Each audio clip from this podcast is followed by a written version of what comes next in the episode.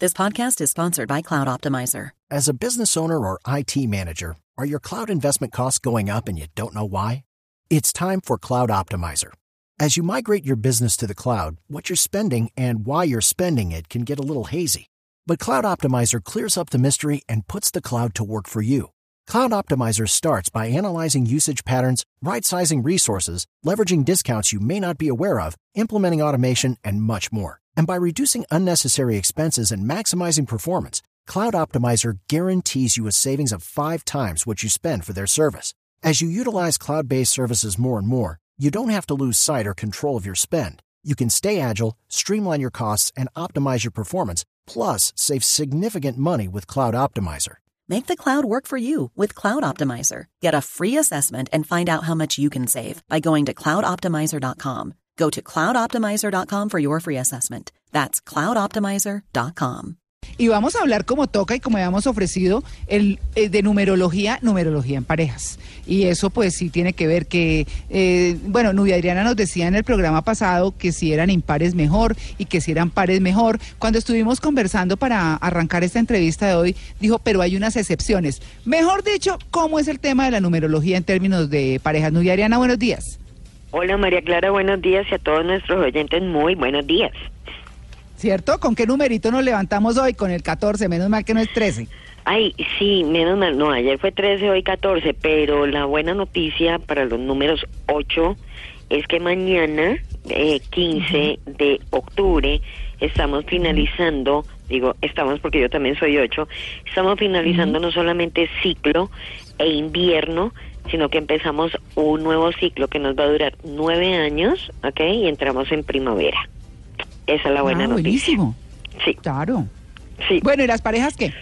Bueno, entonces, ya la vez pasada decía yo que la que la numerología se divide, hay hay cinco grupitos. Entonces, quedan así, el número uno y el número ocho son los números fuertes, el número dos y el número seis son los números débiles o duales, el número tres y el número cinco son los dinámicos, el siete y el nueve son los sagrados, los espirituales, los evo- evolucionados, y el número cuatro es el más denso y solitario de toda la escala numerológica. Entonces, es Ah. así como se dan, eh, digamos, unas parejas, lo que tú dijiste hace un ratito, sí. Los números pares con números pares, impares con impares, pero existen las excepciones a la regla. Entonces, para el número uno, los, los incompatibles son el mismo uno, el 5, el 8 y el 9. Para el número 2, los incompatibles son el 3, el 5 y el 7. Eh, con el 3 tenemos... Pero que ¿sabe qué, Nubia Adriana? A ver, Nubia, señor. recordémosles a los oyentes, recordémosles a los oyentes cómo es que sacamos el número, porque si no van a decir, bueno, 5, 4, 3, ¿yo qué soy? Sí. Para quienes no escucharon el programa, eh, la oportunidad pasada que hablamos. Ajá, listo. Entonces vamos a tomar la fecha de nacimiento siempre en número, no en letra, y vamos a sumar esa fecha de nacimiento y la vamos a reducir simplemente a un dígito. Entonces, eh, hay casos como los números 11, 22, 33 y 44 que son ya números maestros a los que hay que darles un trato especial, pero que si no cumplen con ciertas reglas de esos números maestros, pues que simplemente quedan en números simples, o sea, 2, eh, 2, 4, 6 y 8.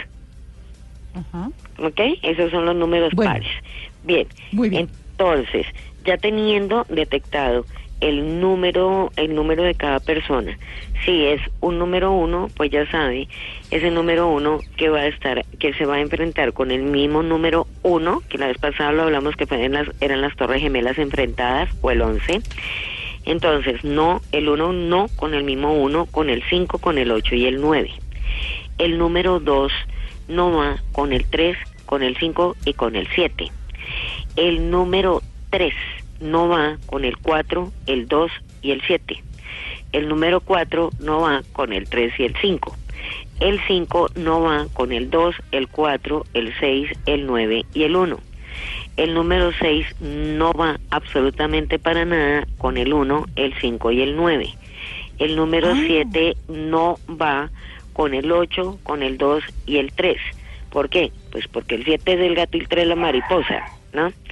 El número 8 no va con el 1, con el 7 y con el mismo 8, porque si con el mismo 8 pues tendrían que hacer ahí muchas concesiones porque son es un número muy fuerte y el número 9 definitivamente debe evitar relaciones con el 1 y el 5.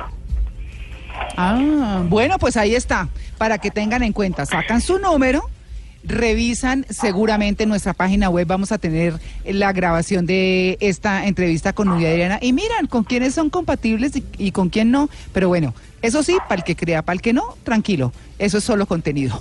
Así que bueno, muy bien, Nubia Adriana, muchas gracias. No, a ustedes muchísimas gracias y una feliz semana para todos. Oiga, Nubia Adriana, pues el hecho de que uno crea o no crea no quiere decir que la numerología no esté ahí, ¿no? Es que eso es lo que yo iba a decir, pues yo le creo mucho a los números porque está más que comprobado que al ser ciencia, pues siempre nos va a dar como la respuesta, la vamos a tener ahí en la mano, ¿no? Este, yo pienso que son malos números los que nos pueden dar como, digamos, esa sabiduría, porque dentro de cada uno de ellos hay un código y un código que se cumple.